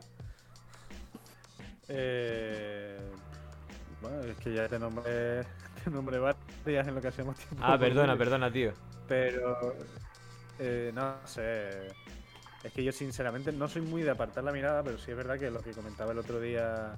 Lo que comentaba el otro día Willy, de Sí. cuando vimos Titanes. eh, ahí sí que tuvimos que apartar la mirada varias veces de la pantalla. ¿eh? Sí. Yo no sé qué piensa la gente del chat cuando ve esto. O sea, se fue Helio y de repente hay un tío que se mete el cubo en la, en la cabeza, el otro se tapa con una manta, Sí, sí, sí. que si, que si desaparece y se va al salón. Dice, eh, dice, perdón, Julio. Bueno, nada, nada, no voy a leer el comentario de Héctor. Nada. voy a quitar el chat por si acaso. Eh, nada, chicos, ya se, se acabó la performance. Se acabó la performance aquí en Saltado de Eje en cuanto a, a vestuario. Eh, hicimos ya la bromita. Vimos al fantasma, al cubata, a Julio que va disfrazado de él mismo. Pero más sexy. perdona. Perdona. A ver, Julio, acércate al micro que no se te escucha, por fin. Ojito, ¿eh? Para que, para que vean que yo sí tuve infancia, ¿eh? Cuidadito. Una- Vamos, muy bien. ¿Cómo se llama? Con Jerry, coño. Ok. ¿Cómo se van allá? No sé, a lo mejor en Cuba les ponían otro nombre, ¿eh? En Cuba veíamos, bueno, buah, especial de Halloween, ¿eh? Películas que te ponían de pequeño en Cuba. Eh, dibujos animados comunistas. ¿Qué Yo creo que ya, haré- ya haremos un capítulo especial sobre eso. Yo creo que Ale está deseando que, Hombre. que le hable sobre, que le hable sobre esto. Ahora, ahora mismo podría poner Pero la... que- Di, di, disculpa, Julio. ¿verdad? Si quieres poner de fondo algo en lo que, en lo que vamos avanzando lo que es el programa, si quieres pon el vídeo ¿vale? Voy a poner el himno comunista. Eh, ah, vale, perfecto. Eh, yo creo, Ale, si, si quieres, podríamos avanzar y tirar y hacer un debate sobre, por ejemplo, que, que me encanta a mí. Julio, disculpa, pero es que no se te escuchaba. Estaba el himno... El himno de la Ursa a tope. Ah, vale. Venga, pues sigan con vuestras performances. Yo ya paré. es verdad, Ale, Ale, que te bloquean, ¿eh? Que eso Pero me bloquean por qué. me bloquean por qué. Hombre, es el himno comunista, Chris, eso no tiene copyright. Pero no es ¿Tú un, no es himno comunista, es el himno de la URSS. Pero no pasa nada. Pero Es que estamos, no sé, en, ni, qué- está- no sé ni qué coño has puesto. Somos libres, somos Estamos en- libres. estamos en Twitch. Dice en Héctor, Twitch es- dice Héctor Gardés que eh, la serie de pesadilla. Sí. ¿Qué te creas, Willy? eh? Que la- si la recordamos, yo creo que sí, yo creo que aquí todos recordamos Pesadilla, ¿no? No, no sé, no sé qué es eso. Bro, la serie de Pesadilla. Que no tuve, que no tuve infancia, no sé de qué me estás hablando. Willy, tú sí, ¿no? No, yo mis pesadillas las suelo recordar, pero eso no. Alright. Que Willy no, no, no podía ver la tele porque tenía un cubo en la cabeza. Tío, pues, tiene- fuera de coña, ti- tiene. Yo me acuerdo que la intro me daba mucho miedo. Parecía un perro al que se le iluminaban los ojos de verde. Y ahí decía yo, ah, me hice caquita. Pero. Espera un momento, espera un momento porque creo que acaba de pasar algo muy curioso. Ajá. Y, y creo que, como tú dijiste antes, Willy, tu madre se creó una cuenta para, para vernos en Twitch. Y yo creo que mi padre se ha creado una para también para vernos en Twitch. Me No. gusta. Sí, mi padre comenta por el chat, creo que mi padre. Eh, estaría bien que, estaría bien Lo- que por otro señor. Lo, lo sueles decir mucho eso. Julio, de. Creo que es mi padre. Comenta, comenta vampiros en La Habana, ¿eh? Ojo. Ojito- con. eh, es una película de animación de cubana, de vampiros, que es toda una sátira sobre los vampiros y que transcurre en La Habana, ¿eh? O sea, o- o- os juro que, que- que es, un- es una obra maestra del cine cubano. Igual Y que Juan de los Juan de los Muertos, ¿eh? Película Ok. zombie cubana. Aquí.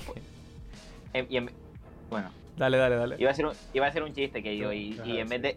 En vez, no, en vez de chupar sangre, eh, chupan aguacate. Porque ahí en, en- en Cuba tú me enseñaste un aguacate que era gigante.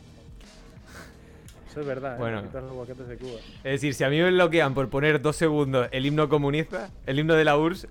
ah, bueno, El otro, el, el comentario racista ese. claro, claro. claro. No, no es, raci- no es racista. Bueno, pero se juega con un estereotipo Nada, de ellos. No pasa nada, Willy. Bueno, perdón, perdón. No pasa nada. A tope, a tope. Eh, Chicos, que esto es el programa de. Habuli, por favor.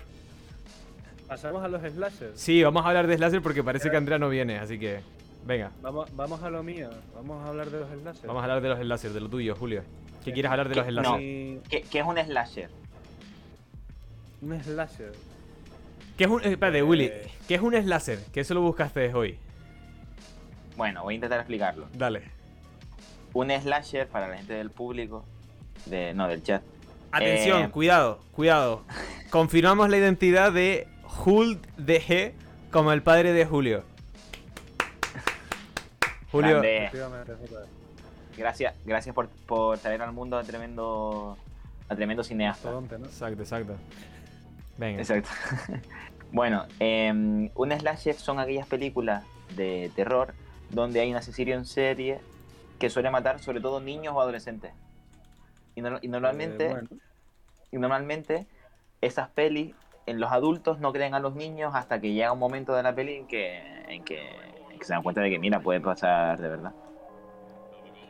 Ok. hombre, yo sí, creo que sobre todo eso, que el cine de slasher suele tener la característica, la característica de que de que es un un asesino enmascarado, un psicópata, que por ira o por venganza, eh, normalmente suele ir a por sus víctimas, que siempre se ha puesto ¿no? que son adolescentes y que al fin y al cabo los adultos en esas películas juegan como un papel más de, testigos o espectadores de lo que está ocurriendo.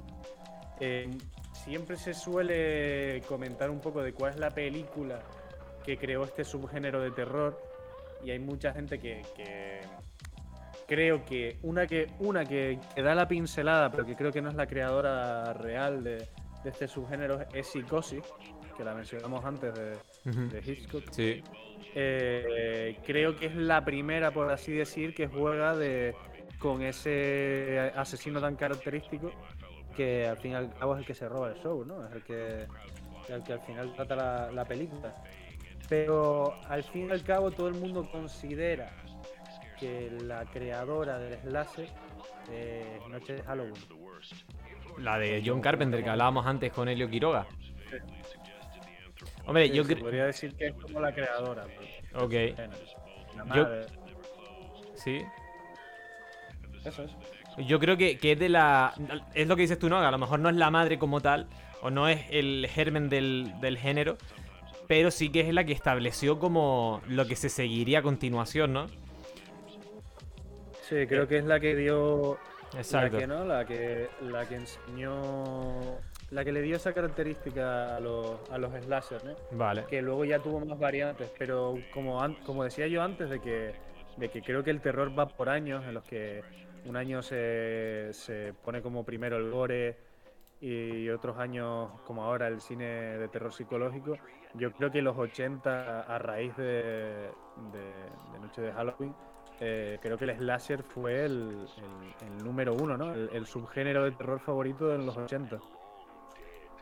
Bueno, el Viernes 13, Viernes 13 es, ¿no? Una de las películas de referencia de Viernes, Claro. Viernes 13, Viernes 13 es otra. Yo cre- creo que, que al final el. En los 80 y. Bueno, es que, ostras, es que es muy interesante y es de lo que íbamos a hablar con Andrea, pero en vista de que vamos a terminar dentro de poquito para hacer el sorteo de a ver quién se lleva las entradas y demás, pues lo aprovechamos ya. Eh, podemos hablar de Wes Craven, ¿no? Que fue el director de Pesadilla en Elm Street, una de las sagas eh, de slashers más famosas de todo el mundo. Todo el mundo conoce a Freddy Krueger, ¿no? Y su piel de pizza cuatro quesos. Y. mm, Y él, él él se le considera un poco el salvador del género. Porque rescató el género de terror en dos. en dos. en dos momentos. Mamá, Ah. por favor. Otra. Eh, Tu madre, por favor, tío, por el no- chat. No me dejes, de- no bien delante de mis amigos, por favor.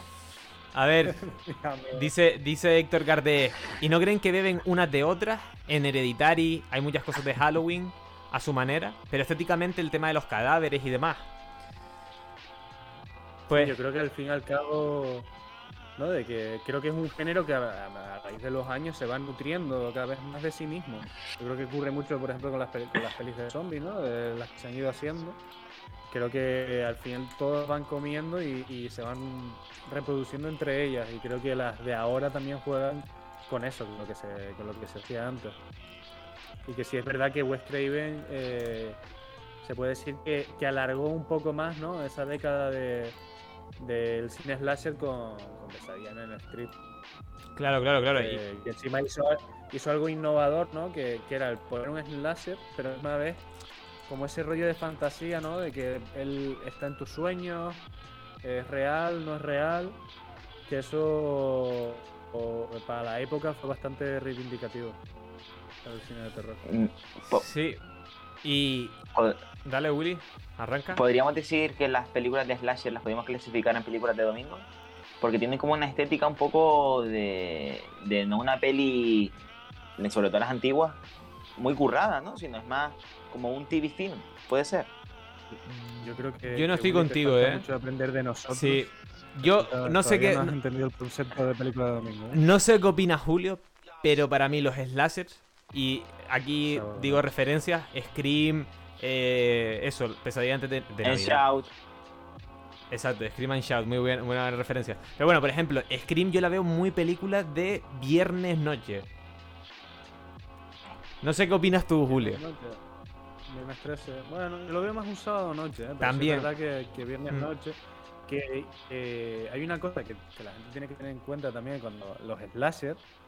eh, no solo es que hay un asesino enmascarado muchas veces, sino que muchas siempre es muy característica el arma que, que llevan eh, esos personajes, ¿no? Como Pesadilla en el Street, que él lleva la garra. ¿Quién no recuerda eso siempre, no? O con Scream, el cuchillo. Y la Creo máscara. que esa es una parte, es una parte importante que no podemos olvidar de, de, de los slasher, que es siempre el arma que llevan los, los personajes, los Claro, protagonistas, claro. que al fin y al cabo son los, los malos. Pero que, que lo que hablábamos un poco es de que Wes Craven, ¿no? Este director que falleció en 2015, es, el creador de esas dos sagas tan importantes dentro del cine de slasher y de terror en general, como es eh, Pesadilla en Elm Street y Scream. Y en ambos casos rescató justo ese género. ¿Por qué? Porque años antes se estaba empezando a ver ya un desgaste en cuanto al género de terror, ya no tiraba tanta de la gente, ya no se recaudaba tanto. Y él de repente viene a hacer una película de terror con Pesadilla en Elm Street, que encima fue la última apuesta de New Line Cinema como productora, que se, se arruinó, es decir, dejó todos los ahorros. eh, hicieron un all-in, confiamos completamente en la película a ver cómo funciona. Y justamente eh, la película lo petó, New Line Cinema siguió adelante y nos dio cosas tan bonitas como El Señor de los Anillos, entre muchas otras cosas. Así que desde aquí, gracias Wes Craven. Eh, te rezamos todas las noches antes de acostarnos. Pero bueno, chicos, yo. di Julio. No, no, dígale. No, no, di, di, di, termina. No, que creo que, que no podemos terminar sin nombrar La Matanza de Texas, de Toby Hooper. Creo que La Matanza de Texas, para mí, de mis peli creo que es mi película slasher favorita. La Matanza de Texas es una puta pasada, la original. Eh, que al fin y al cabo no pasó tanto como Pesadilla en Street. Eh, la saga que se continuó de La Matanza de Texas fue un poquito extraña Sí. Creo que tiraron para un lado un poco random, pero bueno, es parte de. de- Es bonito.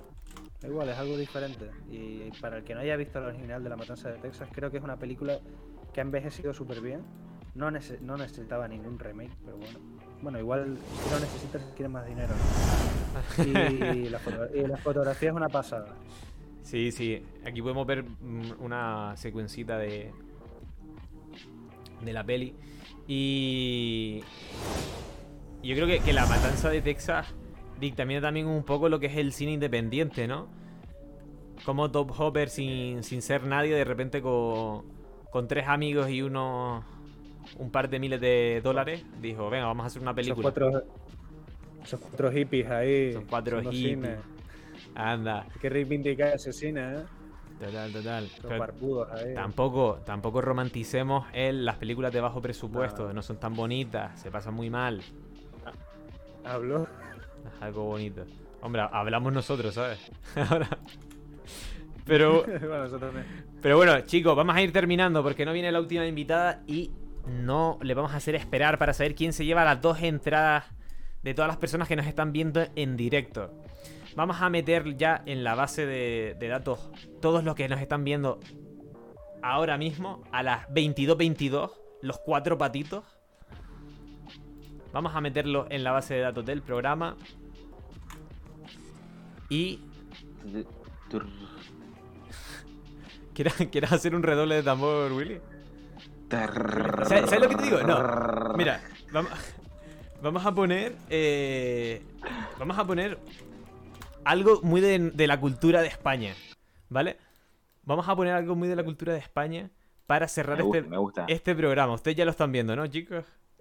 Dios, qué, Dios, qué programa. Dios, Ustedes ya saben lo que voy a poner. Chicos, no se vayan, se pueden ganar dos entradas de cine.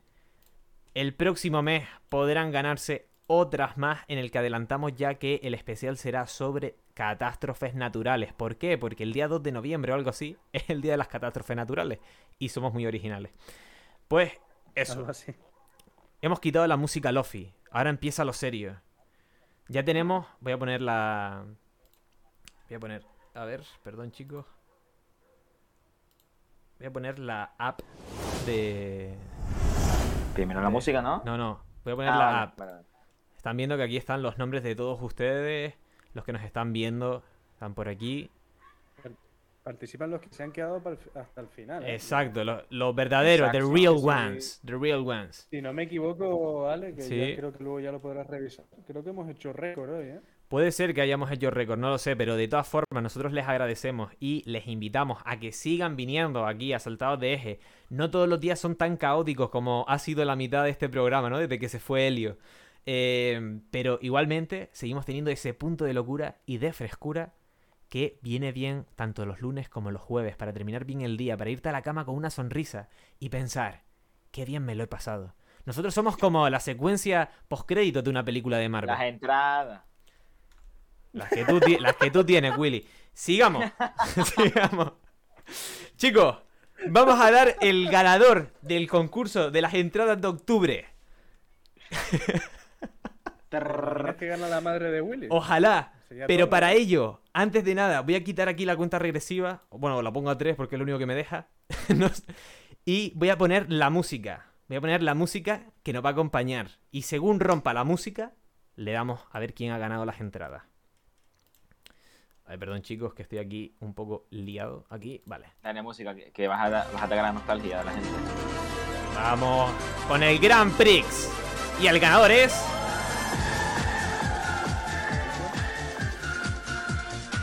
Vin Cortana. Y está Héctor Gardés como suplente por si Vin eh, Cortana no existe. Así que chicos, Vin Cortana, si existe de verdad, coméntalo por el chat. Coméntalo por el chat. Porque si no, Héctor Gardés se llevará las entradas de, de hoy. Espera, Cortana no es el, el esto de Windows. Sí, exacto. Bueno, y, y del, del Halo, ¿no? Del videojuego de Halo. A ver, eh, igual está hablando, ¿eh? A ver, a ver. Cortana, eres un virus, le dice Héctor. Héctor, vamos, vamos a esperar. Vamos a esperar unos minutos a ver si llega Vin Cortana. Y si Vin Cortana no responde, pues te lo llevarás tú, Héctor. de- Está, está en el chat. deseoso de que no exista, ¿eh? Vin Cortana no, no existe. Vamos a revisarlo a ver si sigue por aquí Vin Cortana. Y Cortana. Es el principiante, ¿eh? Vin Cortana me parece que está en el chat. Sí, sí, Vin Cortana. Voy a ver si le ¿Qué puedo pasa? enviar. Eh, Y- Ale, posiblemente Dime. sea tu madre o tu padre. No, eh, pero es que estaba mirándolo, es muy raro la cuenta. Es que igual, igual no sabe hablar por el chat, ¿eh? Vin Cortana, pues. Haz algo, mueve, Igual- mueve algún objeto de la casa. Te- te Manifiéstate. Tienes que, suscri- te tienes que suscribir. Claro, no, no, no se puede. no. Pues vamos a poner la canción del Grand Prix porque siempre viene bien. Ve, Vamos, vamos Sí. a hacer una cosa. Si... Sí. a ver. No, sino que. Bueno, no, te, te lo dejo a ti, Ale. te lo dejo a Por ti. favor. Pero que. Vin Cortana estará día. cocinando o algo. Puede ser, ¿eh? Un día podemos hacer el programa, pero que sean nuestros padres y lo hagan por nosotros. Molaría mucho, ¿eh? Molaría mucho. Hostia, eso- hay que preparar eso, ¿eh? Yo ahora, ahora que estamos ah, eh, diciendo cosas así de propuestas de programa, a mí me fliparía que hiciésemos un programa musical. Que todo el programa, la, la media hora que hacemos de podcast, la hagamos cantando. Yo lo suelto, ¿eh? Yo lo suelto. Todas las series tienen un episodio musical. Y no nos hacían caso. Ya, bueno, pero hemos dicho Vin- Vin Cortana 80 veces. Vin Cortana, por favor, manifiéstate. Que nos quedemos ir todos aquí ya. Vin Cortana a la Y, una, y Héctor Cardés está esperando. Vin Está Cortana a las deseoso, dos. está, está deseoso de que. Está, eh, eh, está en la casa ahí, vamos. Hostia, es que encima me, encantaría que Vin Cortana se retirara y ganase Héctor, porque sé de qué pueblo es y podemos anunciar el, el campeón como si fuese de verdad eh, el Grand Prix, ¿no? Mire, mire, por favor, por favor. Vale, ¿Te imaginas, que Vin, ¿Te imaginas que Vin Cortana es una cuenta que se ha creado Héctor para tener más probabilidades de ganar? ojalá, ojalá. Pero vamos, Bueno, eh, ante todo caso, si Vin Cortana está con nosotros, agradecemos que se haya dejado el Twitch abierto y cuente como un espectador más. exacto, pero de todas formas, estoy en mi pueblo hoy, qué bonito Héctor, puedes salir a la calle Oh. diciendo que ganaste el Ale, Grand Prix de saltados de eje. Había, posibilidad muy loca de que Héctor de repente venga aquí al, al, al programa y... No, no. Hombre, ahora mismo, ahora, mismo está sí. complicado, pero Héctor siempre está Vale. bienvenido a Saltados de Eje. Vale, vale. Vamos a dejar que pase de nuevo la, la canción de de Grand Prix y si no responde Sí, no. Cortana, se lo llevará Héctor. Si no, se lo lleve Héctor, ¿eh? Exacto. Vin Cortana, lo siento, hay que estar atento, hay que estar fluido. Estamos aquí esperando por ti todos para irnos a dormir ya. Pero bueno, vamos a seguir bailando así un poco como si fuésemos viejitos en el programa de, de Juan y Medio. Ti, ti, ti, ti, ti, ti. Julio, ¿no, ¿no te animas o qué? Es que esto, esto, esto- esto parece una película de Alex de la Iglesia. Se ha acabado la primera mitad, que era con Elio Quiroga, y luego Hostia. se ha ido y esto se ha ido abajo. Venga, ya se lo... Ale, dáselo a Héctor. A ver, a ver, pero vamos a darle tiempo, vamos a darle tiempo. Que no va a venir. Ya le queda poquito, le quedan. Ya está, Cortana. Vale, Mira, pues desde los realejos llega Héctor Gardés llevándose las segundas entradas que regala Saltados de Eje para sus suscriptores y no suscriptores, las personas que nos vean. Así que, Héctor, ahora lo hablamos, que te conocemos, no pasa nada. Te enviamos un WhatsApp o algo y eh, concretamos con qué película y cuándo quieres verla. Así que chicos, gracias a Naguti por estar aquí. eh, que le dice felicidades a Héctor. A Doria de la Luz que dice ¡Ole! Chicos, muchísimas gracias por vernos, muchísimas gracias por seguirnos en, en este especial de Halloween. Ha sido caótico, ha sido, ha sido lo que es, ha sido lo que somos. Nosotros somos y fuimos. Y también seremos. Entonces, chicos. gracias Angustias41, puso Héctor en el chat. Me gusta. Eh, con esto nos despedimos. De nuevo, les remitimos a la próxima semana Saltados de Eje con un programa que llevará nuestro compañero Julio. Que no sé con qué nos sorprenderá. Si quieres hacerles un adelanto a los chicos. Eh, en el próximo programa vendrá Julio a dar la chapa con el cine asiático. Porque la, se- la semana que viene eh, es el Festival de Cine Asiático de Barcelona y habrá muchas películas asiáticas que se proyectarán en film. Tienen un acuerdo con el festival. Y bueno, para darle una oportunidad y enseñarles un poquito de, cine asiático. Y si a alguien le llama la atención, pues, pues puede ver alguna película en filming. Que es tu. Es tu, tu debilidad, ¿no? El cine asiático. Sí, el cine, el cine. El cine- Gracias por la, la, la aclaración de cine. Bueno, si hay alguna asiática en el chat, Pero bueno, despedimos con la firma- Filarmónica de los Realejos el programa de hoy en honor a Héctor que ha ganado las entradas. Voy a subir un poquitín la, la música. Pero chicos, esto ha sido Saltado de Eje. Muchísimas gracias a Héctor Ginori, Iván Enrique e Gabriel Lavín, que siempre están aquí para nosotros y forman parte del equipo. Muchísimas gracias por vernos. Esto ha sido Saltado de Eje. Nos vemos. Bye bye.